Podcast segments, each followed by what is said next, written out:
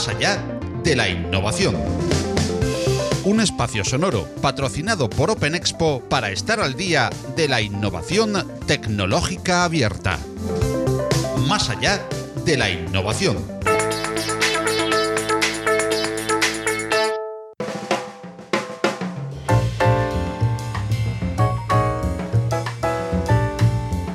Mónica Valle es periodista y comunicadora especializada en tecnología, innovación y seguridad informática. Como presentadora ha estado al frente del conocido programa Mundo Hacker de Discovery Max y la 2 de Televisión Española. Igualmente ha participado en innumerables medios como Telemadrid, Telecinco o Twenty, por citar algunos, además de presentar el espacio de ciberseguridad Afterwork de Capital Radio. Es habitual presentadora, moderadora y panelista en las principales mesas redondas y eventos del sector. En 2018 publicó Ciberseguridad, consejos para tener vidas digitales más seguras, una excelente edición que, como ella misma dice, es un libro divulgativo escrito desde la sencillez para que la seguridad informática pueda ser accesible a todos. Mónica Valles, fundadora y directora de BitLife Media, una publicación online dedicada a la información de la tecnología, la ciberseguridad y la innovación, y un servicio completo de producción audiovisual especializado en la comunicación digital y el vídeo corporativo. Esta larga y exitosa trayectoria en la comunicación en tecnología, innovación y ciberseguridad la han llevado a ser una de las voces más reconocibles y reconocidas de la difusión en este sector. Junto a Philippe Lardy, CEO de OpenExpo, charlamos hoy en esta entrega de Más allá de la innovación con Mónica, una charla que dividimos en dos partes, de la que en esta entrega te ofrecemos la segunda. En la primera parte de esta interesante conversación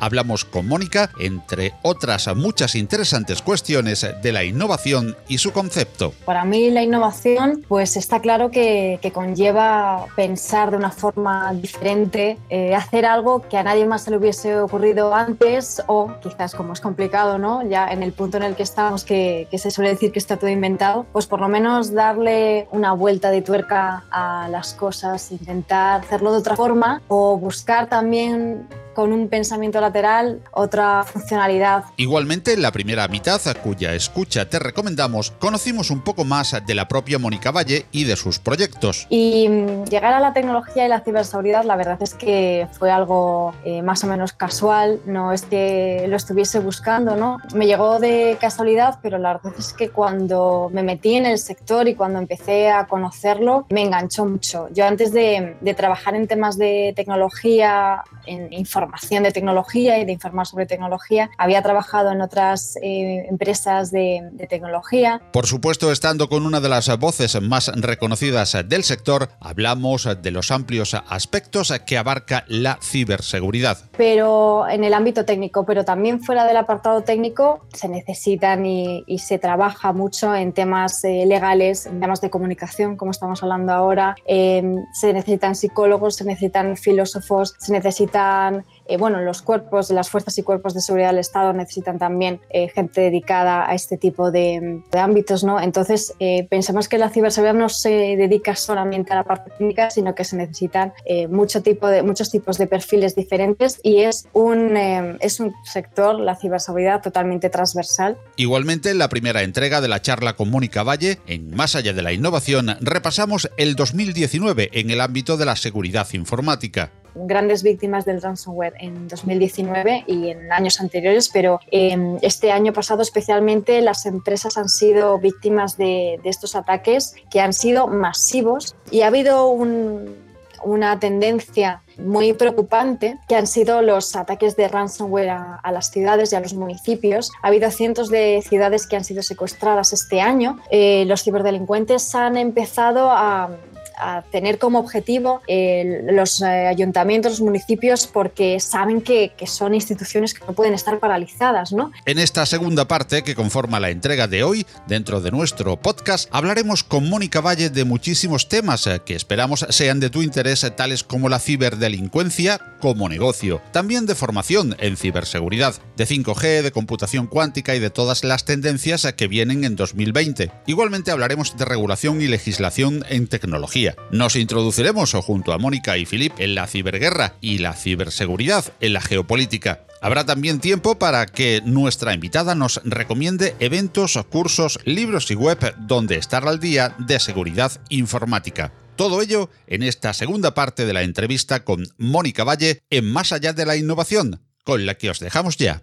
Hablabas de la inteligencia artificial desde el punto de vista positivo y todo lo que se va a poder ver y hacer con, temas de, inteligencia artificial, pero aplicado a temas de cibercrimen o en ayuda a los cibercriminales eh, puede ser una herramienta bastante potente o maléficamente potente para el día de mañana, pues eh, tener eh, metodologías de phishing, de ransomware o, cualquier otra, otra metodología totalmente personalizada, ¿no? Porque al final la, inteligencia artificial dentro de todos los temas podría ayudar a, hacer que cada eh, pues ataque sea, sea más cualificado y personalizado. Sí, totalmente. Al final es como, como se suele decir, ¿no? Que, una tecnología, una herramienta bien usada o mal usada, pues depende de, del que esté precisamente dándole ese uso, ¿no? Y la inteligencia artificial, sin duda, pues va a suponer, bueno, está suponiendo una tecnología con innumerables beneficios que nos va a ayudar en, todo tipo de, ámbitos en nuestra vida, en las empresas, y ya está suponiendo una revolución. Y por supuesto, los eh, ciberdelincuentes, los cibercriminales, que tienen muchísimo dinero,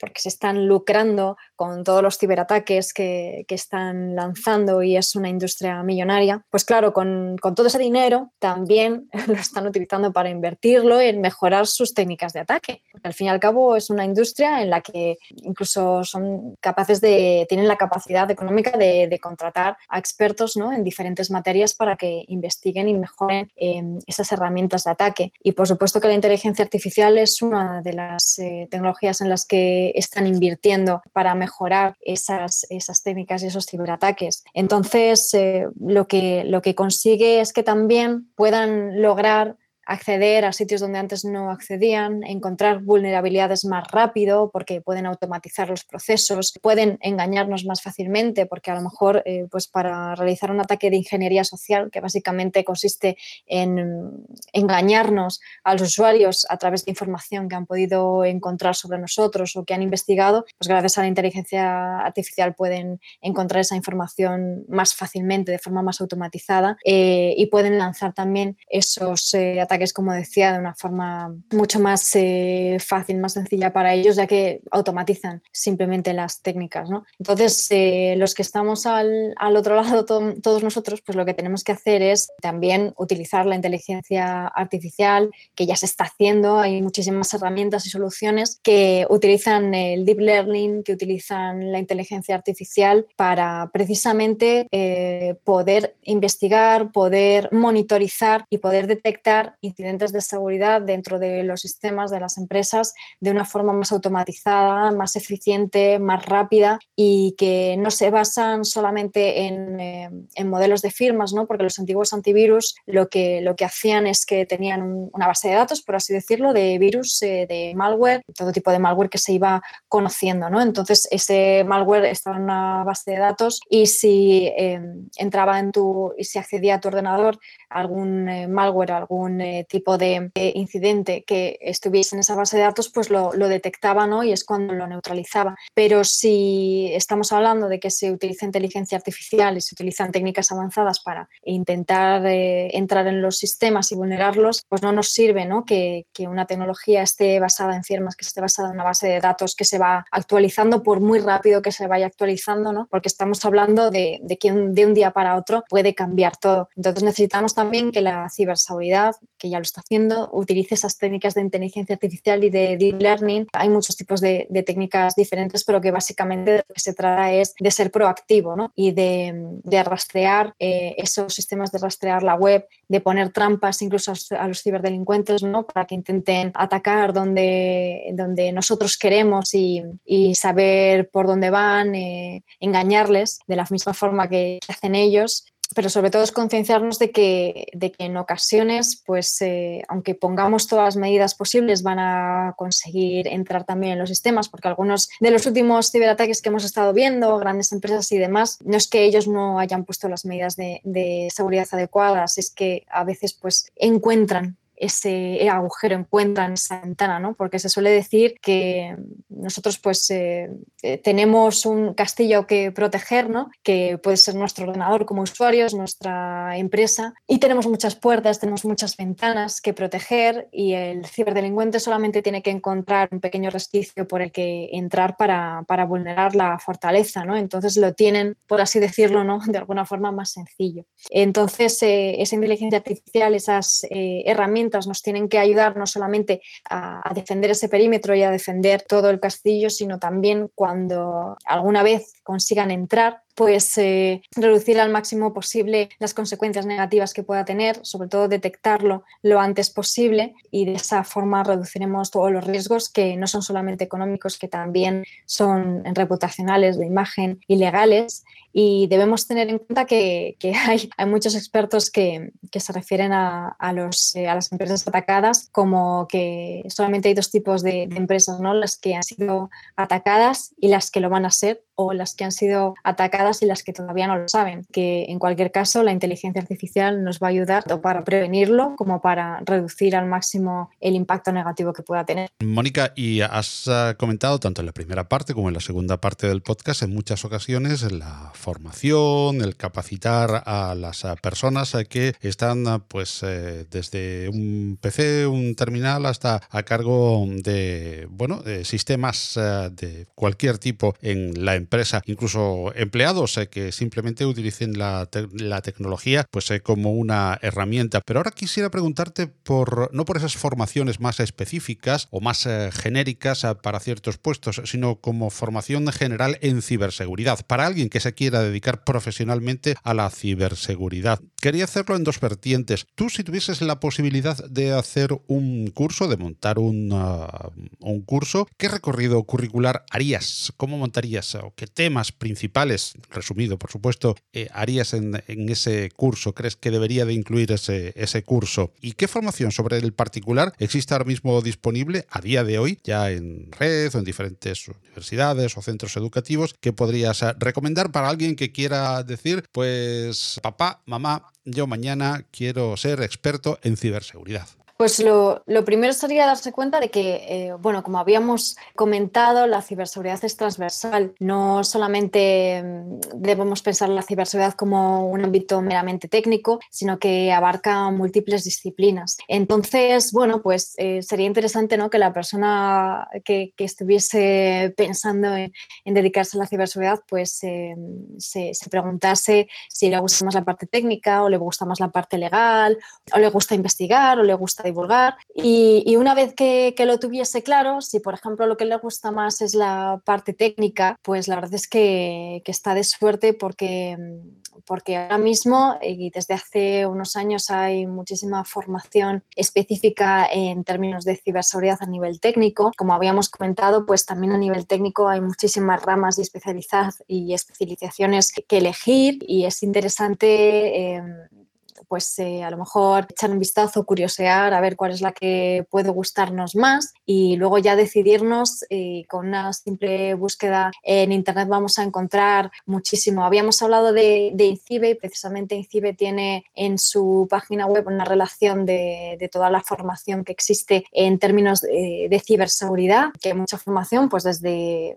eh, formaciones más, eh, más técnicas, más específicas, como también formación que es muy interesante este aspecto a nivel de gestión, porque en las eh, empresas se, necesita, se necesitan personas que trabajen en los departamentos de seguridad, ¿no? de ciberseguridad, y se necesitan, por supuesto, personas que entiendan la parte técnica, que sepan manejar esa parte más, más técnica, que pueden trabajar a lo mejor en un blue team, en un red team, que son básicamente pues, los que se encargan de, de jugar, por decirlo así, a ver eh, cómo de segura está una empresa, atacando, defendiendo y para eso pues tienes que, ser ser muy bueno técnicamente, pero también están necesitando las empresas perfiles que conozcan esa parte técnica, pero que también conozcan la parte de gestión, es decir, que sepan gestionar ese departamento, que sepan gestionar la ciberseguridad. Y también muy importante y sobre todo que sepan hablar con el equipo directivo de las, de las empresas, porque uno de los problemas inconvenientes que, que tiene la ciberseguridad es que pues hay equipos directivos de empresas,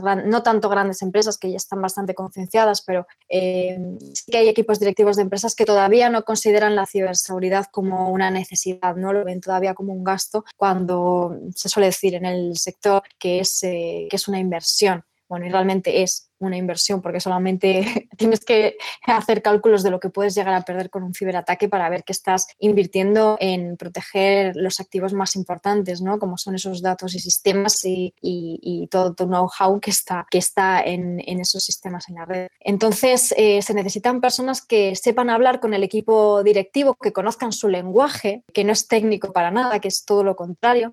Entonces, eh, cuando una persona que conoce la parte técnica, que conoce cómo funciona el sector de la ciberseguridad y además sabe hablar con el equipo directivo y además sabe comunicar, sabe expresar, sabe transmitir esas necesidades, pues va a conseguir ser ese nexo de unión, ese vínculo entre la parte más técnica y la parte más directiva y se va a conseguir en esa empresa crear una estrategia de ciberseguridad eh, fantástica donde se van a, tocar todos los puntos importantes ¿no? y se va a saber dónde invertir. Entonces, eh, pues es interesante también, existe ya cada vez más formación, sobre todo de, posgrado, eh, enfocado en este tipo de, perfiles que conocen la ciberseguridad, pero que están enfocados a, esta gestión, también a análisis y, gestión de los riesgos, como decíamos antes, ¿no? que no solamente hay que saber defender y dónde poner las barreras para defender una empresa frente a ciberataques, sino que también hay que saber eh, actuar eh, con, mucha celeridad y, con, y, saber hacerlo, ¿no? saber actuar frente a un ciberataque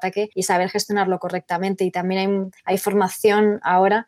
Eh, en España tenemos mucha formación muy buena enfocada en estos ámbitos. Así que, bueno, yo animo a todo el mundo a que, a que le eche un vistazo y, oye, que si tiene cualquier duda, pues eh, tanto a los expertos que pueden encontrar en, en, la red como a mí, por supuesto, pues que nos pregunten y a lo mejor, bueno, les podemos indicar algo más concreto. Y nos acabas de introducir precisamente en ese mundo empresarial donde, ¿qué cualidades crees eh, que debería de tener un buen CISO? Pues un CISO, al fin y al cabo, em, es el encargado de, proteger la seguridad de, los datos, ¿no? Tiene que, mm, tiene que conocer muy bien el sector, sin duda tiene que estar actualizado a, nivel del tipo de, el tipo de ciberataques que existen en la actualidad, qué tipo de técnicas están usando los ciberdelincuentes, tiene que estar muy al día, sin duda. Entonces, eh, tiene que proactivamente estar formándose constantemente, tiene que conocer también qué tipo de, herramientas, qué tipo de tendencias se están dando en el sector de la ciberseguridad, qué soluciones puede implementar en la empresa,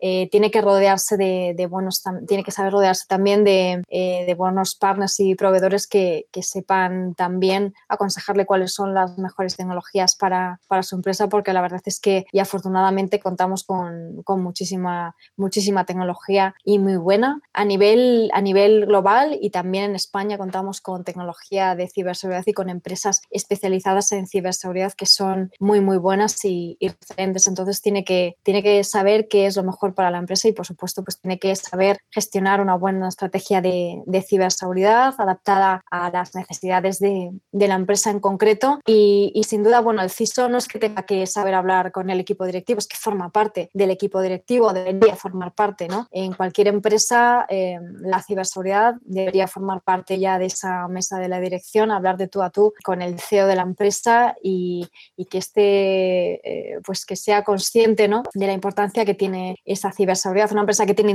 un CISO ya, ya es bastante consciente ¿no? de, de esa necesidad. Y sin duda también debe saber gestionar esos incidentes, como estábamos comentando antes, saber gestionar los incidentes para reducir al mínimo posible los efectos negativos que pueda tener un incidente de seguridad, que hemos estado hablando de ciberataques, pero por ejemplo, eh, bueno, una brecha de datos que es una vulnerabilidad que ha habido que ha habido muchísimas durante el año pasado, el anterior y va a seguir habiendo, pues eh, una brecha de datos supone muchas cosas a nivel eh, reputacional, como decíamos, de imagen. Las eh, normativas obligan a que tengas que comunicarlo. hay que el, el, CISO también tiene que, saber mucha normativa, mucho tiene que conocer todas las normativas las regulaciones que, que, afectan a la seguridad de los datos, ¿no? que son muchas. Entonces, bueno, son personas muy formadas, muy buenas tanto técnicamente como a nivel de gestión y la verdad es que las empresas españolas contamos con, con CISOs que son, que son buenísimos y de los que aprender mucho. Así que espero que en próximos podcasts también habléis con, con alguno de ellos y ya veréis que os van a contar eh, cosas interesantísimas. Seguro que sí, seguro que sí, que tendremos algún CISO que invitaremos a, que hable en este, en este podcast. Llevamos unos cuantos años ya hablando de la palabra mágica transformación digital, ¿no? Pero realmente eh, con los acontecimientos pues, que ha habido en estos últimos años, en este 2019 también en, en temas de, de, seguridad informática, no debería de replantearse las prioridades y eh, realmente eh, pues hacer lo que comentabas tú, ¿no? tener un plan de ciberseguridad más, más claro, tener un CISO, que ya es algo importante, y luego pues que este CISO esté dentro de los consejos de administración. Es decir, no deberíamos de relegar la transformación digital en un segundo plano, aunque la ciberseguridad es parte de ella? Eh, claro, la transformación digital, que como dices, pues es una palabra ya mágica, ¿no? La dices y, parece que, que, ya lo has hecho todo, ¿no? La transformación digital, esa digitalización de las empresas, no puede hacerse sin, sin hacerlo de la mano de la ciberseguridad, porque al final lo que estás haciendo es, eh, como bien dice la palabra, ¿no? Estás cambiando la, empresa, estás transformándola de forma que la tecnología forme parte transversal de la empresa y que, que sea la base de la empresa. ¿no? Entonces, eh, cuando empiezas a mover tus cargas al cloud, cuando empiezas a mm, transformar los escritorios de, los empleados para que sean virtuales, cuando empiezas a hacer una serie de, de acciones que te están llevando hacia esa digitalización, pues tienes que tener en cuenta que la ciberseguridad es fundamental y no se puede aplicar en un último paso. No se puede decir, ah, bueno, pues voy a ir haciendo eh, esta acción, voy a ir metiéndome aquí, voy a ir invirtiendo en cloud, voy a ir haciendo esto y esto otro y ya si acaso si me queda algo de presupuesto, ya veo qué herramientas de ciberseguridad voy a implementar aquí, ¿no? Hay que pensarlo al revés hay que pensarlo de forma que la ciberseguridad tiene que ir de la mano de toda esa digitalización y decir, vale, pues me voy a meter aquí, ¿qué herramientas de ciberseguridad necesito? Voy a hacer esto, ¿qué estrategia de ciberseguridad tengo que acometer para llevar a cabo esta digitalización correctamente? ¿no? Y desde luego que, hay empresas que todavía no, no, han entendido muy bien este aspecto porque, bueno, pues también existe un falso mito de que quién soy yo, si a mí no me van a atacar, ¿no? sobre todo empresas más eh, medianas o pequeñas que son, desde luego, un objetivo muy claro para los ciberdelincuentes porque saben que son las que menos invierten en ciberseguridad, entonces son un objetivo relativamente fácil. ¿no? Entonces, eh, cuando no se puede, por ejemplo, tener un CISO, una empresa que, a lo mejor pues, no tiene la capacidad económica de, contar con un departamento de ciberseguridad propio y no puede permitirse tener un CISO en plantilla, pues existen también muchas empresas o profesionales que se encargan de proporcionar un, CISO, un CISO as a service, que simplemente eh, va a estar ayudándote para acometer esa transformación en un momento dado o que va a estar permanentemente eh, velando por la seguridad de tus datos y va a conocer la seguridad de tu, de tu compañía al dedillo y te va a ayudar. Y también se puede externalizar todo el, departamento de seguridad y se puede externalizar eh, toda la gestión de la, de la seguridad con empresas que, que proveen servicios de, seguridad gestionada, ¿no? Entonces, em, al final muchas empresas pues ponen como freno o como excusa más bien ese presupuesto o ese yo no puedo o yo no soy grande o yo no sé hacerlo, pero existen hoy en día muchísimas alternativas para poder llevar a cabo esa transformación digital de la mano de la ciberseguridad sin hacer una inversión que no sea, que, vamos, sin hacer una inversión que no sea, eh, que no se pueda permitir esa empresa, ¿no? Eh, cualquier empresa se lo puede permitir, solamente tiene que, que ser consciente de la necesidad y del riesgo que puede, que está, del riesgo sin duda que, al que se está metiendo si no, si no lo haces de esa manera. Y hablabas, Mónica, de ese cambio progresivo que ha habido en los últimos tiempos eh, de, bueno, eh, cuando se acomete la transformación digital, en principio se, ha, se acometió pues, con sistemas mm, on-premise y, de repente pues eh, todos nos hemos ido rápidamente, pues por diferentes razones, al, al cloud. Sin embargo, el cloud también presenta nuevos retos en la ciberseguridad y muchas veces presenta una relajación que no sé si puede ser demasiado positiva, de que, bueno, como son otros los que tienen que vigilar el perímetro, ellos tendrán sus soldados y yo, mi parte, pues la relajo más. Podría ser en algunas ocasiones eh, algo realmente negativo, aunque lógicamente también tenga una parte de verdad. ¿Es el cloud una manera de dejar eh, las responsabilidades de la ciberseguridad eh, también en terceros de manera a veces irresponsable? Pues no sé si habrá algunas empresas que, lo hagan así de forma consciente o, inconsciente, pero sin duda la responsabilidad de, la ciberseguridad de una empresa siempre es la, propia empresa, ¿no? Por mucho que, que subcontrate a otras para que eh, para que le ayuden en ese sentido. Al final, la estrategia de, ciberseguridad de una compañía la tiene que llevar a cabo y la tiene que implementar esta misma. Entonces, eh, el hecho de contar con proveedores, ya sean de cloud o ya sea de cualquier otra tecnología, donde al final pues están manejando los datos, ¿no? que, son datos críticos para, para, el negocio, pues lo que hay que hacer es hacer un buen estudio previo de, de cuáles son los proveedores que más nos convienen precisamente para mover esos datos para mover las cargas de trabajo, para lo que se esté pensando. ¿no? Y el hecho de que sea cloud, claro, eh, también hay que pensar cuál es el, cloud que más nos conviene. Eh, ahora mismo la, tendencia en el, mundo, en el mundo empresarial es una tendencia hacia el multicloud. Eh, las empresas no solamente tienen un proveedor de cloud, sino que tienen muchos distintos, públicos, privados, híbridos, y esa complejidad precisamente, esa complejidad al final de la infraestructura tecnológica obliga a las empresas a tener aún más clara esa estrategia de ciberseguridad que es suya y solamente suya. Entonces, en esa estrategia de ciberseguridad tienen que tener aún más claro también cuáles son los proveedores y tienen también que saber cuál es la ciberseguridad de esos proveedores, porque no puedes decir, vale, pues contrato a este o a este otro y me olvido. Tienes que previamente a contratarlo saber si esa empresa está velando también por eh, su seguridad y la seguridad de, tus datos, porque se han dado muchos casos y se seguirán dando de ciberataques a grandes compañías que precisamente han entrado a través de un vector más débil, de un eslabón más débil que ha sido uno de sus proveedores. ¿no? Entonces, eh, las grandes empresas ya llevan mucho tiempo haciéndolo que eh, investigan previamente a los proveedores que, con los que trabajan, tecnológicos o no, y precisamente les hacen pasar incluso una auditoría para saber si están llevando a cabo ellos la ciberseguridad correctamente. Entonces, la responsabilidad de si la ciberseguridad se está cumpliendo o no es de la empresa y, como decía, de, de velar también porque todos sus eh, proveedores y todos los datos pues estén en sitios confiables, porque al fin y al cabo la ciberseguridad es confianza, son prácticamente sinónimos.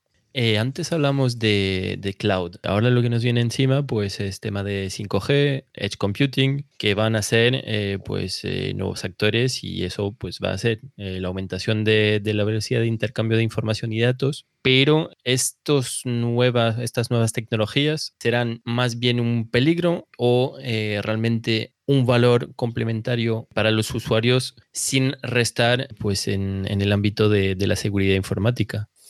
Al final, este tipo de tecnologías, tanto 5G como Edge Computing, Fog Computing, todo este tipo de, bueno, esta evolución en el, ámbito de la, computación, pues em, está muy enfocado a una tendencia que es la del, la del Internet de las cosas, ¿no? Es una tendencia que ya la tenemos aquí y que, que va a evolucionar mucho en los próximos años. Tenemos ya muchos dispositivos en nuestros hogares, en las empresas y cada vez vamos a, a tener más, vamos a tener decenas de, dispositivos eh, con nosotros eh, cada minuto y cada uno de esos dispositivos pues es una, vulnerabilidad que tenemos ¿no? de, que, de que seamos atacados o de que puedan entrar a través de ahí eh, y puedan acceder a nuestros datos, puedan acceder a nuestra información y podamos ser atacados por ahí. ¿no? Entonces, hay que tener en cuenta que toda esta tecnología pues, es muy beneficiosa pero hay que cuidar, pues como hemos estado diciendo todo el tiempo, ¿no? Hay que cuidar que, la ciberseguridad forme parte de, cada una de las innovaciones que,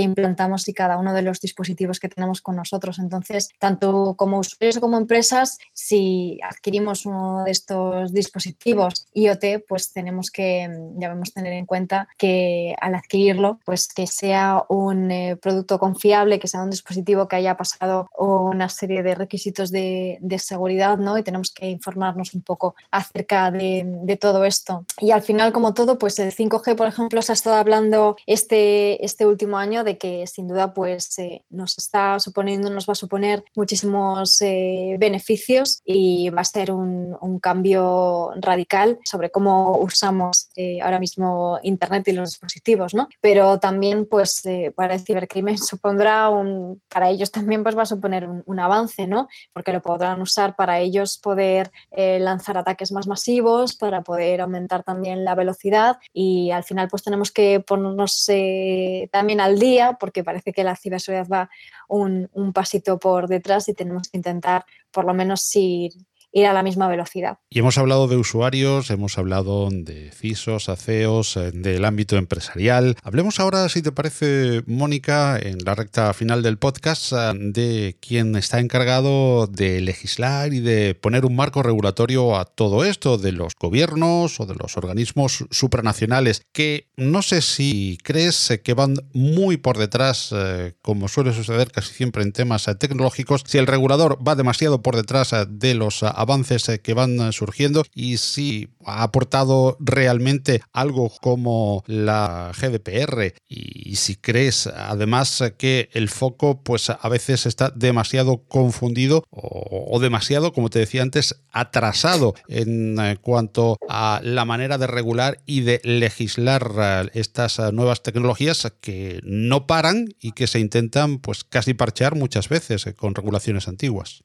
Sí, en términos de, protección de datos, la verdad es que los, expertos en este, en este ámbito suelen decir que, hay bastante regulación. ¿no? La verdad es que GDPR es una, es una normativa que, es envidiada en, otros países. Por ejemplo, en Estados Unidos no tienen nada parecido, no tenían nada parecido y hay algunos estados que se han ido sumando con, con legislaciones parecidas. ¿no? Lo están haciendo un poco estado por estado. Creo que es California el último que va a aplicar una legislación parecida a GDPR. O sea que la verdad es que esta legislación que al final lo que está mm, es ayudando a que los usuarios seamos los propietarios de nuestros datos, ¿no? los que por lo menos tenemos la, capacidad de decidir qué es lo que las empresas pueden hacer con nuestros datos o no. Y la verdad es que está por lo menos bien, bien planteada. Si se necesita más regulación o no, pues bueno, los expertos también eh, suelen coincidir en que en algunos aspectos sí se necesita algo más de, regulación y, y, bueno, la verdad es que hay iniciativas ya, pues por ejemplo a nivel europeo en términos de inteligencia artificial, por ejemplo, ya se está planteando cómo regular a nivel incluso si se debería ético y moral la inteligencia artificial, que como hemos eh, comentado antes, pues puede suponer eh, muchos problemas no solamente a nivel técnico, sino también éticos y filosóficos. Y a nivel, por ejemplo, las, eh, las fuerzas y cuerpos de seguridad del Estado suelen quejarse también que a la hora de tener que investigar los delitos, que claro, los ciberdelitos en la red, pues como hemos comentado antes, se, se esconden mucho en ese anonimato que puede facilitar la, la red pues eh, necesitan también legislación, necesitan algo de ayuda que les eh, pueda facilitar el hecho de, encontrar a un ciberdelincuente, porque claro, se necesita mucha colaboración entre países, que ya lo hay con muchos países, pero con otros a lo mejor no tanto, ¿no? Entonces se necesita algo más de ayuda y de colaboración en ese sentido. Y, por ejemplo, antes hemos hablado de Internet de las Cosas, de de los dispositivos, pues sin duda eh, algún tipo de normativa que obligue a las empresas a invertir en ciberseguridad, que les prohíba sacar dispositivos al mercado que previamente no hayan sido auditados y no hayan sido eh, diseñados desde la base con ciberseguridad, el Security by Design, pues eh, serían bastante beneficiosas, es decir, eh, normativas que nos ayuden a los usuarios a distinguir, por ejemplo, con un sello de, ciberseguridad eh, un dispositivo que haya pasado controles de ciberseguridad de otro que no lo haya sido directamente, que no puedan salir al mercado dispositivos o tecnologías o software que no hayan pasado controles de seguridad. ¿no? Pero bueno, esto ya poco a poco, porque al final sí que es verdad que va un pasito por detrás de, lo que está ocurriendo. También es cierto que todo en tecnología y ciberseguridad va, muy rápido. Como comentaba Paco antes, hemos hablado de usuarios, usuario final, de, empresa, y, a nivel de gobierno de estados, ¿España está realmente preparada como país frente a las amenazas eh, tecnológicas? En, este sentido, ¿están, están realmente, si, si les atacan mañana como país, eh, España sabría defenderse a nivel cibernético? En España contamos con profesionales buenísimos en términos de ciberseguridad y, por supuesto, también en las instituciones que están enfocadas a, la ciberseguridad. Tenemos eh, instituciones que se dedican específicamente a, protegernos en este ámbito. Por ejemplo, eh, bueno, hemos mencionado ya INCIBE, pero podemos mencionar al Centro Criptológico Nacional, al CCNCERT, que eh, su misión es proteger a las empresas críticas, a las instituciones críticas, instituciones públicas en España frente a ciberataques y contamos también con el Mando Conjunto de Ciberdefensa que se encarga de proteger pues, eh, todos los sistemas de, defensa frente a los ciberataques y de proporcionar pues, esa protección. Y la verdad es que en todas estas instituciones eh, hay profesionales magníficos y tenemos muy buen nivel de, ciberseguridad. Tenemos em, personas muy formadas, muy capacitadas, muy capaces para, para defendernos. Había un, em, hay, hay, bueno, hay informes que se lanzan eh, de vez en cuando, pues de empresas o de instituciones que, que miden la ciberseguridad de, de, los países y creo que España estaba en el número 7 de los países mejor preparados para hacer frente a ciberataques. Bueno, esto ya sabéis que tienen en cuenta diversos factores y demás, no es algo que, que se pueda saber objetivamente, pero desde luego que yo tengo la, gran suerte, la gran fortuna de poder hablar con, expertos en ciberseguridad de distintas instituciones públicas y privadas de España y la verdad es que puedo conocer de primera mano el, enorme nivel que tenemos. Entonces, bueno, no quiero decir que, que, podamos estar tranquilos, no se trata de estar tranquilos, desde luego que tenemos que hacer nuestra vida normal, ¿no? Pero que sí que tenemos muchas personas y muchas instituciones que están velando por nuestra ciberseguridad. Así que, bueno, yo creo que en ese sentido debemos estar muy orgullosos orgullosos y se me ocurre también eh, preocupados, no digo ahora a nivel de España, sino a nivel mundial, porque la pregunta que te quería hacer es, eh, ¿se está llevando ya la guerra del siglo XXI a cabo en la red o en las redes? ¿Se está llevando, en fin, una beligerancia entre países, no solamente como tú decías antes, entre empresas, sino entre estados en cuestiones bien o mal llamadas hack?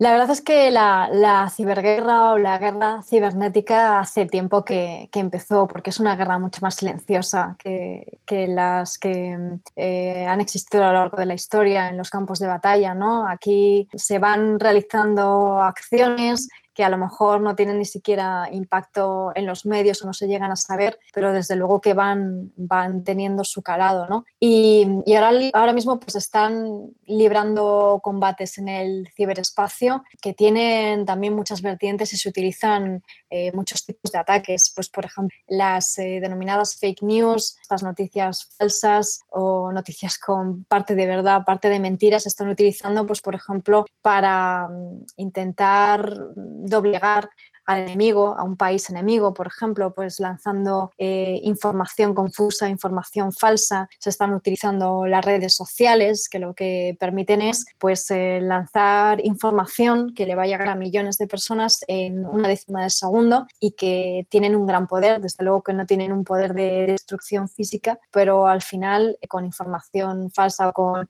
información parcial, pues se pueden destruir muchas cosas y, y sobre todo se pueden manipular, se pueden manipular la, opinión de, las personas y los ciudadanos, aunque sea poco a poco, pero, pero desde luego que va teniendo su efecto. ¿no? Y desde luego que se han visto también pues, eh, ataques a, infraestructuras críticas que no se puede a lo mejor, se puede decir eh, claramente que ha sido este u otro estado porque no se puede a lo mejor comprobar fehacientemente, pero desde luego que se sabe que hay estados que están detrás de otros grandes ciberataques. Se hacen no solamente esos ataques a, sectores críticos, también, por ejemplo, pues ataques de denegación de servicio, a servicios críticos o a páginas web y se está haciendo poco a poco. Sabemos de, no hace falta decir países que sabemos que que están invirtiendo enormes cantidades de dinero en tener ciberejércitos y claro, si tienes un ciberejército, te estás protegiendo de algo que a lo mejor ya estás empezando a hacer. ¿no? Y esto mm, nos lleva a que pueda cambiar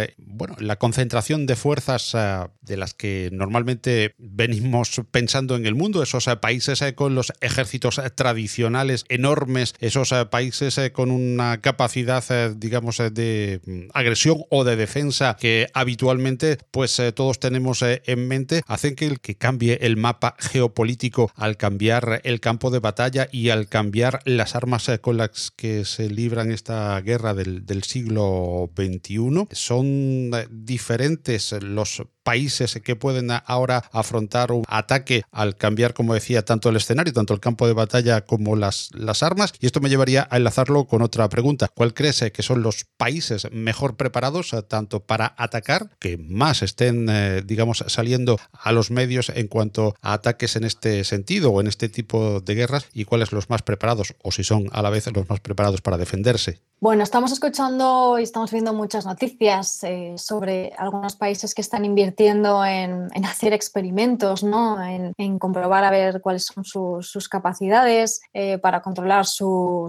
propia red, su, crear su propio Internet y demás. Estamos escuchando mucho sobre Rusia, sobre China. Estos países están intentando sin duda... Eh, estar en, esos medios de comunicación, estar en los titulares, ¿no? Porque de alguna forma les interesa que, se hable de ellos en este sentido y que, y que otros países les tengan en cuenta y les sitúen como, como un, em, como un, país que, con el que deben tener cuidado en este sentido o que se sitúen en ese ranking de los más preparados, eh, pero probablemente pues eh, haya países muy preparados que no hayan querido salir en, esos titulares en las noticias y estén invirtiendo mucho en ciberdefensa, pero no, no quieren eh, estar tan expuestos, ¿no? Porque al final, si vas diciendo, oye, mira qué preparado estoy, mira cuánto tengo, todo lo que he invertido en esto, pues también te estás exponiendo. Entonces, eh, ahora mismo la verdad es que se está generando un, panorama bastante interesante en ese sentido y, claro, todos los eh, países quieren ser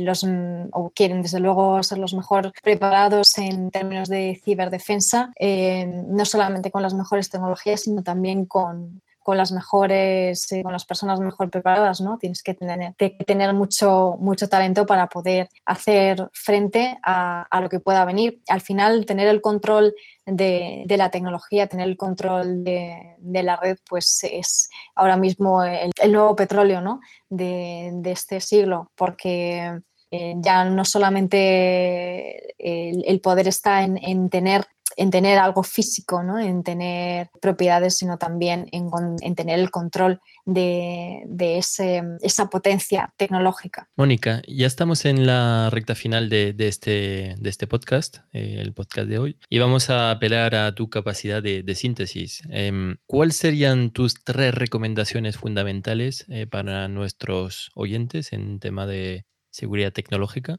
Pues em, la verdad es que hay que empezar siempre eh, por la base, ¿no? Como solemos decir, hay algunos básicos en la ciberseguridad que no deben faltar. Eh, desde luego que tenemos que estar concienciados, tenemos que informarnos sobre los distintos tipos de, ciberataques y de problemas que pueden existir para, para poder estar prevenidos, ¿no? Entonces, eh, una recomendación importante es, es, estar informado y actualizado, ¿no? Saber cuáles son los ciberataques más eh, relevantes, cómo funciona el phishing, cómo funciona el ransomware, ¿no? Y si sabes identificar, por ejemplo, un, ataque de, phishing, que es uno de los más comunes, si sabes que si te llega un correo electrónico sospechoso que parece ser de un banco, que parece ser de una empresa que te va a enviar un, paquete, te está pidiendo unos datos personales, pero hay algo ahí que no huele bien, si sabes detectarlo, desde luego que vas a estar mucho más protegido porque vas a, evitar eh, ser víctima de, de ellos. ¿no? Entonces, estar informado y concienciado es fundamental. Pero claro, no, no es lo único, ¿no? También tenemos que contar con herramientas que nos puedan ayudar. tenemos que contar con antivirus y con herramientas que nos ayuden a, proteger los dispositivos, no solamente el ordenador, sino también los dispositivos móviles, que a veces se nos olvida, sobre todo a los usuarios, ¿no? que los dispositivos móviles no son más que ordenadores en miniatura y que también pueden tener los mismos problemas que sus hermanos mayores. Entonces hay que contar también con esas herramientas y las mismas precauciones que hacemos en el ordenador, haciendo también en el móvil. Y que no se olvide nadie de hacer copias de seguridad, que es fundamental, de mantener los equipos actualizados y no hacer clics a lo loco con todo lo que nos llegue a través del correo electrónico o en las redes sociales, usar un poquito ese sentido común que solemos decir, que si algo parece demasiado bueno para ser verdad, pues probablemente no lo sé.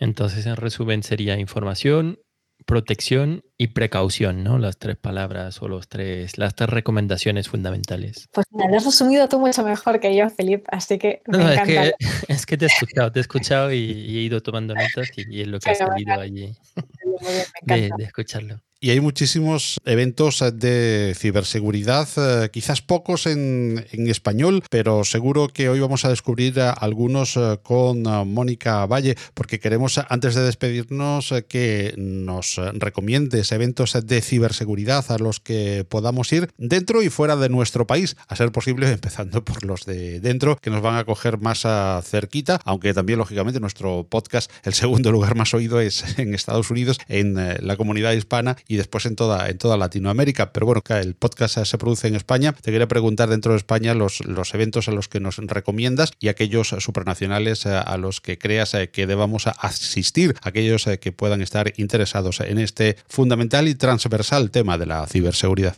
Pues la verdad es que tenemos la suerte, tenemos una gran suerte en España porque hay muchísimos eventos más grandes, más pequeños, eh, enfocados en distintos tipos de temáticas dentro de la ciberseguridad, eh, más especializados o más generales, más para profesionales o para técnicos o para usuarios. O sea que el, espectro la verdad es que es amplísimo. Eh, os había mencionado antes CiberCamp, que es el evento anual de, de CIBE enfocado a, a, los usuarios, ciudadanos y menores. Y ese sin duda os lo recomiendo. Se suele hacer a finales de año en 2019 fue a finales de noviembre y suele ser más o menos en esa fecha. Luego INCIBE también eh, organiza uno específico para los eh, profesionales de la ciberseguridad, que es en ISE, que suele ser en, bueno, es en octubre, que es el mes europeo de la ciberseguridad. Y también, desde luego, eh, os recomiendo otro de, de INCIBE, que, se, hace cada, se hace cada dos años en España, o sea que el año que viene tocará en, el extranjero, en un estado americano, porque se organiza junto con la OEA, que es el de Mujeres Ciber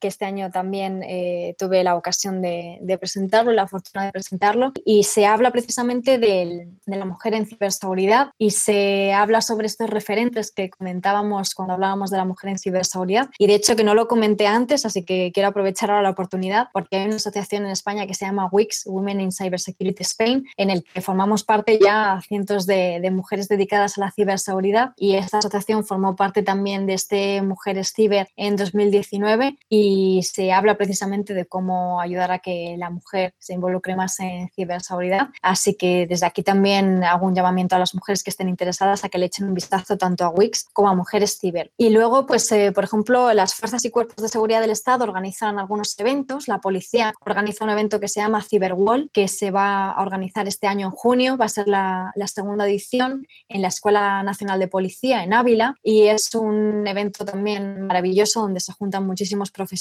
se puede aprender sobre muchísimos temas, hay un montón de talleres para todos los niveles y, animo también a la gente que le eche un vistazo a Cyberwall porque además eh, te lo pasas fenomenal. ¿Cuál más? Jo, es que hay un montón. En Madrid hay muchos, pero como decía, hay algunos también que se hacen fuera y esto es muy interesante porque la gente que no, que no estamos todos en, Madrid, así que la gente que no es de Madrid pues puede echar un vistazo con que ponga eventos ciberseguridad en Google, va a encontrar un montón. Yo os recomiendo, por ejemplo, los que estén en las Islas Canarias, hay uno que se llama Hackron, que se organiza en febrero, además coincidiendo con los carnavales, eh, que tiene también una parte más técnica y otra más de gestión para profesionales, que es muy interesante. las propias empresas de ciberseguridad organizan eh, eventos anuales que también son muy interesantes para las personas que trabajen en el sector, pero para los que son de fuera, pues les recomiendo los que son más genéricos como Cybercamp y Cyberwall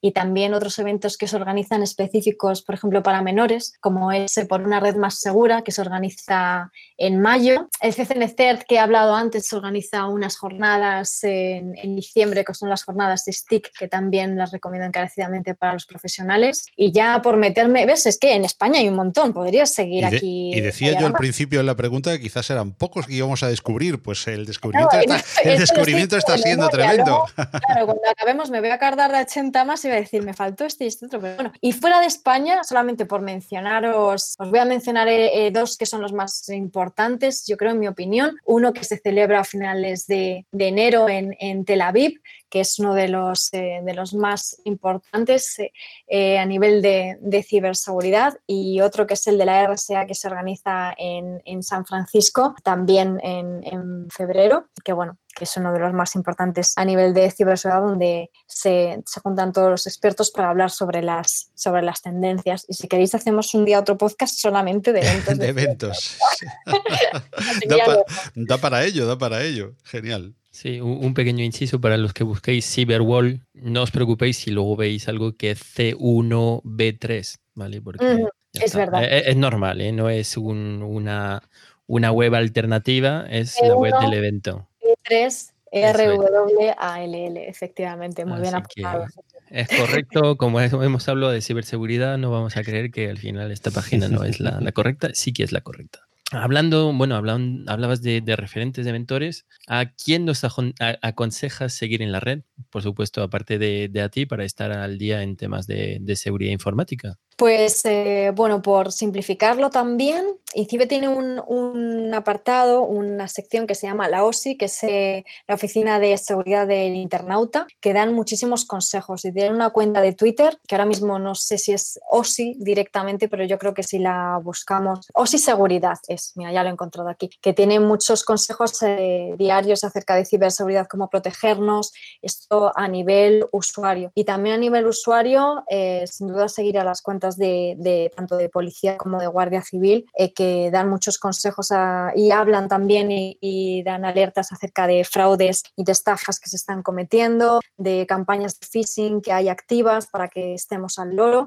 Entonces, todo lo que sea informarnos acerca de, de lo que está ocurriendo y también, como decía antes, de informarnos acerca de cómo protegernos, nos va a ayudar en, en nuestro día a día y va a conseguir que tengamos eh, esa vida digital más segura, ¿no? que, es lo que, que es lo que todos deberíamos eh, intentar conseguir. Yo voy a añadir a uno que, que estoy siguiendo por, por, LinkedIn desde hace un tiempo y, y, que también vino en la, en la última Open Expo, que es eh, Fernando Acero Martín, que es el director de ciberdefensa en, en el Ejército del Aire también es muy recomendable. realmente pues está publicando allí noticias, recomendaciones. Es mi pequeña, mi pequeña recomendación. Fenomenal, pues me la voy a apuntar. Sí, eh, al final te pregunto a ti, añado este pequeño, no sé si, no sé si lo sigues o... Está apuntadísimo, sí, sí sabes quién es, pero la verdad que, lo está haciendo, pues lleva allí, no sé si en, redes, pues un par de meses o tres o cuatro que, a diario publica, publica y, la mayoría de, los casos son temas muy, muy interesantes y, por supuesto muy, muy actuales. Y por terminar, eh, pues la, entrevista de hoy, ya que estamos a principios de, de 2020, ¿cuáles serían eh, para ti las tendencias tecnológicas del 2020, aparte de eh, los temas de, seguridad, de ciberseguridad? Es decir, en el ámbito general tecnológico, ¿cuáles serían tus tendencias? Se va a seguir hablando mucho, seguro, de, 5G. Eh, lo veremos también a finales de febrero en ese Mobile World Congress, ¿no? en el que el año pasado el 5G fue uno de los protagonistas absolutos y, seguiremos hablando de este tema, ¿no? Porque sin duda, como hemos comentado, pues va a cambiar mucho la forma en la que, en la que nos acercamos a la tecnología, ¿no? Mm, usamos la, tecnología. Y, hemos hablado también antes de, geopolítica. Yo no, soy una experta en ese sentido, ni mucho menos, pero, pero desde luego eh, hablando con, expertos en, este tema y leyendo sobre, sobre este tema, yo creo que va a influir mucho en la tecnología, ¿no? ese, ese influjo de las decisiones que, afectan a, a, las eh, selecciones tecnológicas de, muchos países del mundo, esas luchas comerciales también, luchas por el poder tecnológico, van a, van a ser probablemente tendencia también. Y hablando de, ciberseguridad, seguramente seguiremos hablando mucho de, ransomware, o sea que como de ese tema ya lo hemos comentado, pues eh, eh, seguramente seguiremos hablando de, empresas que son atacadas por este tipo de, malware. Así que bueno, eh, recomendar a todas que, le echen un vistazo a cómo pueden protegerse y que, no dejen de hacerlo, que la ciberseguridad es un aspecto que hay que, hay que trabajarlo día a día, no vale de un día para otro.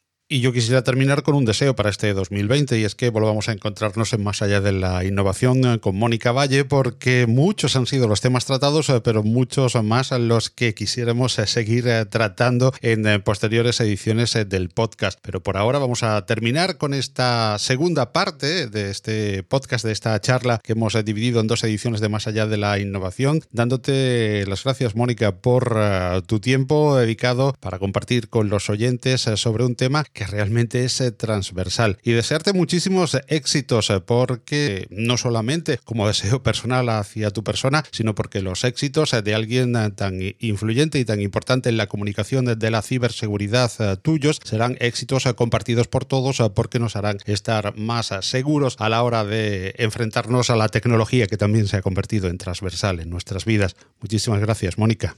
Muchísimas gracias a vosotros, Paco y Filip. La verdad es que lo he pasado fenomenal hablando con vosotros. Espero que hayan sido interesantes los temas que hemos tratado y desde luego estoy de acuerdo contigo en que la ciberseguridad es un aspecto fundamental, transversal. Y nada, pues que mi deseo para, para este 2020 es que todos seamos conscientes de la importancia que tiene y que, estemos, y que estemos muy seguros digitalmente, todo lo posible. Pues muchísimas gracias a, los dos. Muchísimas gracias a ti, Mónica, por haber aceptado de, estar aquí hoy con, nosotros y de compartir con nosotros y con la audiencia eh, pues tu conocimiento y, gran parte de, tu tiempo. Y en lo que comentaba Paco, pues yo me voy a chivar de algunos temas que, nos hemos dejado en el tintero, ¿no? Pero iniciativas de, STEM, que es uno de los temas que queríamos tratar. El tema de deepfake, eh, sí que has hablado de, fake news, pero nos hubiera encantado profundizar, pero en una próxima etapa de, del tema deepfake, que seguramente sea uno de los temas importantes de, de este 2020, y eh, pues otros temas también como podría ser eh, pues el tema de blockchain y, y su impacto en, en temas de, de, seguridad y de transparencia y de datos, etcétera, etcétera. Allí me, me chivo un poquillo de, lo que, de, lo que ha comentado Paco, porque que sí que es verdad que teníamos más temas en el tintero que no, que no era solo un decir y no, no nos hemos quedado cortos, ¿eh? vamos,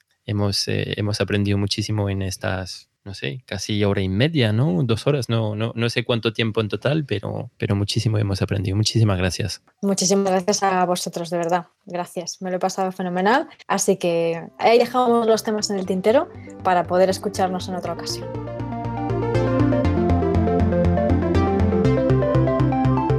Más allá de la innovación es un proyecto divulgativo en formato podcast patrocinado por Open Expo. Suscríbete al podcast en Google Podcast, Apple Podcast, Evox, Spreaker, Spotify, audios de YouTube o visítanos, óyenos y suscríbete al feed en nuestra web más allá de la innovación.com. Si te gustan los contenidos que te ofrecemos en Más allá de la innovación, comparte con todos nuestro podcast o apóyanos con tus likes y valoraciones, ayudándonos así a crecer y poder seguir trayendo cada semana más y mejores audios alrededor de la innovación tecnológica abierta.